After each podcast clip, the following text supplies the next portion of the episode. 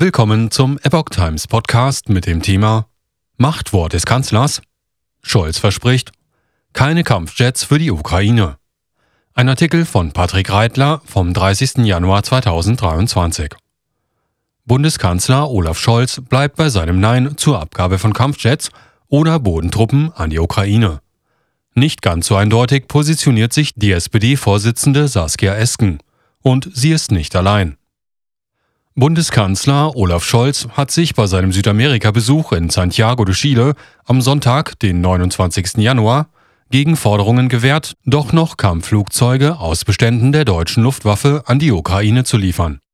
Scholz erinnerte daran, dass er schon kurz nach dem Angriff der russischen Truppen Ende Februar 2022 mit dem US-Präsidenten Joe Biden vereinbart hatte, keinerlei Kampfjets an die Ukraine zu liefern. Sie seien sich einig gewesen, dass solch ein Schritt zu einem Konflikt zwischen Russland und der NATO führen könnte. Um dies zu vermeiden, habe man auch in Kauf genommen, dass keine Flugverbotszone über der Ukraine realisierbar sei. Biden und er hätten sich auch darauf verständigt, keine Bodentruppen in die Ukraine zu senden. Scholz bezeichnete entsprechende Forderungen als unsinniges Ansinnen. Es ist dazu jetzt wirklich alles gesagt, auch von mir, stellte Scholz klar.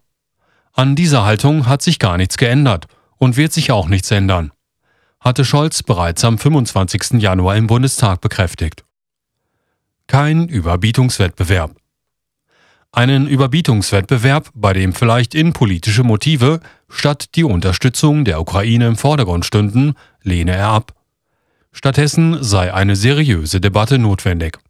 Es müsse um die Sache und um die rationale Abwägung gehen, wenn es um eine so wichtige Frage wie jene um Waffenlieferungen gehe, sagte Scholz. Es sei eigenwillig, dass diese Debatte geführt werde. Der Kanzler versprach, dass aus dem Ukraine-Krieg kein Krieg werde, der die ganze Welt in Mitleidenschaft ziehen würde. Das wird nicht passieren. Das werden wir mit aller Kraft verhindern.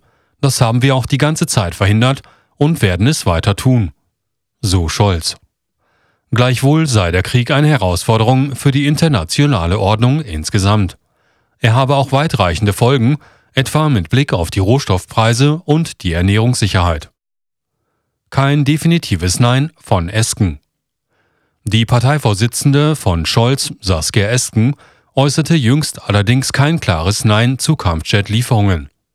Es kommt ja ganz entscheidend darauf an, dass eben Deutschland und dass auch die NATO nicht Kriegspartei sind sagte sie am Sonntag in der ARD-Sendung Bericht aus Berlin.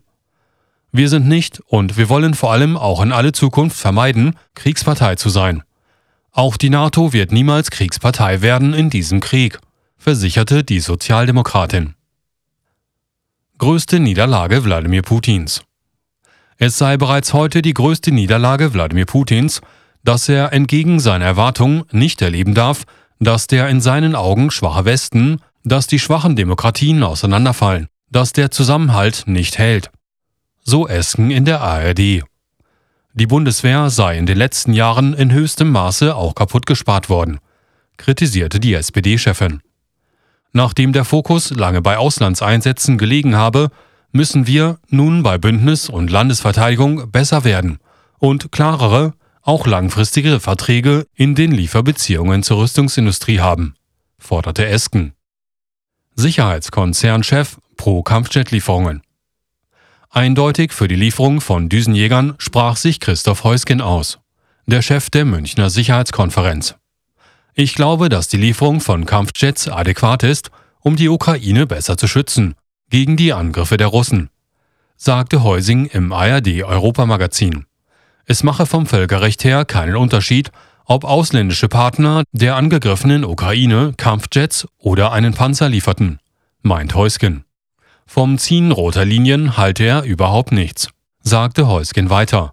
Man müsse sich stets umgekehrt an den Provokationen Putins orientieren und gemeinsam reagieren.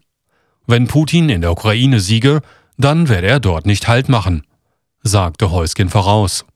Es seien nicht die waffenliefernde Länder, sondern Putin der Eskalierer, weiterhin das Existenzrecht der Ukraine leugne und Kriegsverbrechen begehe. So Heusgen. Den Russen kann man nicht trauen. Es sei zwar absolut richtig, dass immer mal wieder mit Putin gesprochen werde, räumte Heusgen ein. Aber es liege eben an Putin zu verstehen, dass er hier gegen eine Mauer renne. Man wisse, wie verlässlich Vereinbarungen mit Moskau seien. Den Russen kann man nicht trauen, mahnte Heusgen. In einem Interview mit der Rheinischen Post hatte Heusgen erst kürzlich dem Kanzler vorgeworfen, mit seinem Zögern zu Kampfpanzerlieferungen Washington verstimmt zu haben. Zudem habe Scholz die von den USA erwartete Führungsrolle Deutschlands nicht angenommen.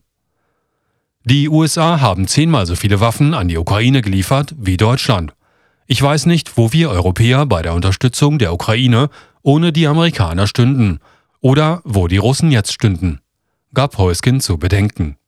Überhaupt müsse Europa mehr für die Sicherheitspolitik tun, weil sich die NATO-Führungsmacht USA stärker in den indopazifischen Raum orientieren werde.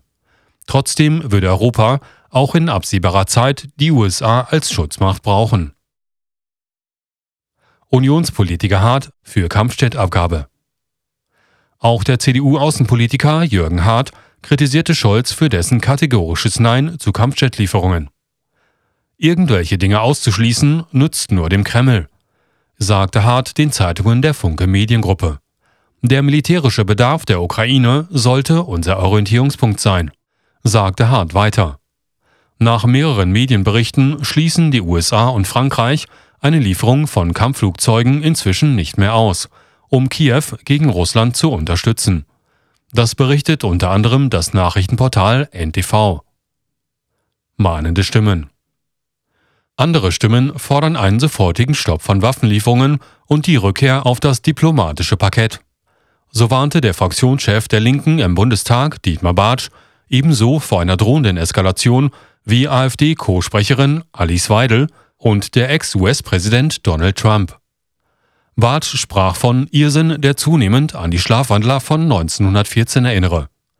Trump verbreitete am 26. Januar auf seiner Plattform True Social den Aufruf, Erst kommen die Panzer, dann kommen die Atomwaffen. Beendet diesen verrückten Krieg. Jetzt. Es ist so einfach, das zu tun, schrieb Trump. Weidel stellte in einer Pressemitteilung klar, dass die AfD gegen die Lieferung des Leopard-Kampfpanzers und erst recht gegen den Einsatz von europäischen Kampfjets sei. Der Ukraine-Krieg wird sich nicht mit Waffengewalt beenden lassen. Statt sich über eine weitere Eskalation des Konflikts Gedanken zu machen, der Schritt zum Dritten Weltkrieg ist nicht mehr so weit. Sollte sich die internationale Staatengemeinschaft intensiver für Friedensverhandlungen einsetzen, forderte Weidel. Bundeswehr 138 Eurofighter, 93 Tornados. Die Bundeswehr verfügt derzeit über rund 270 Kampfflugzeuge, nämlich 138 Eurofighter Tycoon und 93 Penevia 200 Tornado. Nicht alle sind einsatzbereit. Dazu kommen noch rund 40 Maschinen vom Typ Northrop T-38 Talon, die in den USA zu Ausbildungszwecken unterhalten werden. Die gealterten Tornados sollen ab 2026 nach und nach durch insgesamt 35 US-Düsenjäger des Typs F-35 ersetzt werden. Das berichtet die Bundeswehr.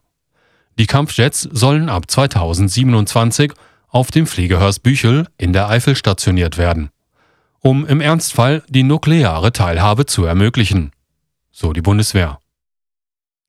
Bundeswehr soll 14 Leopard 2 abgeben.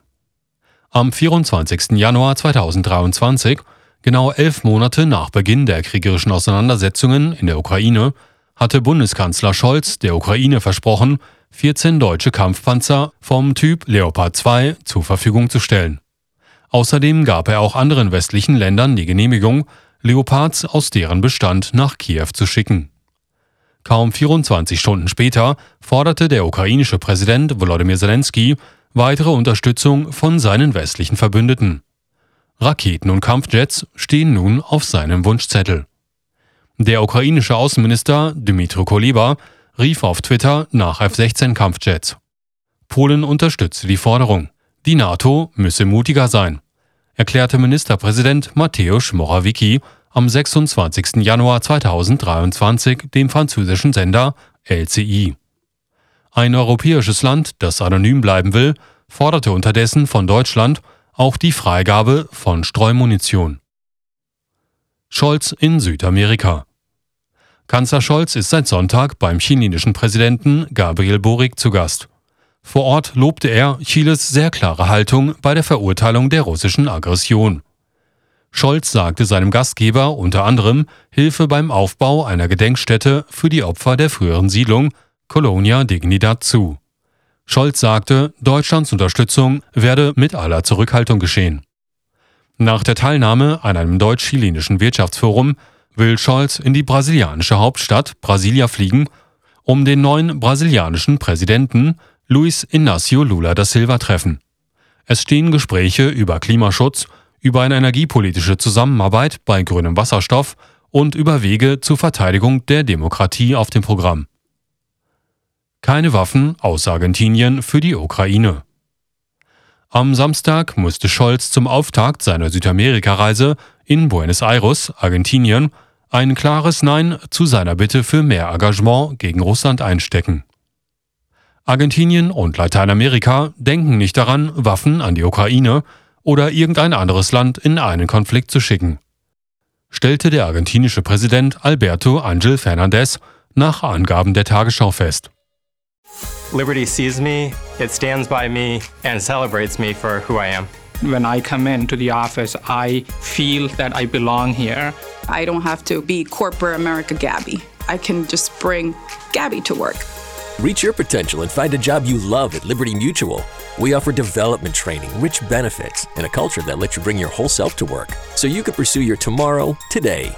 Ready to consider a career at Liberty Mutual? Find out how at libertymutualcareers.com.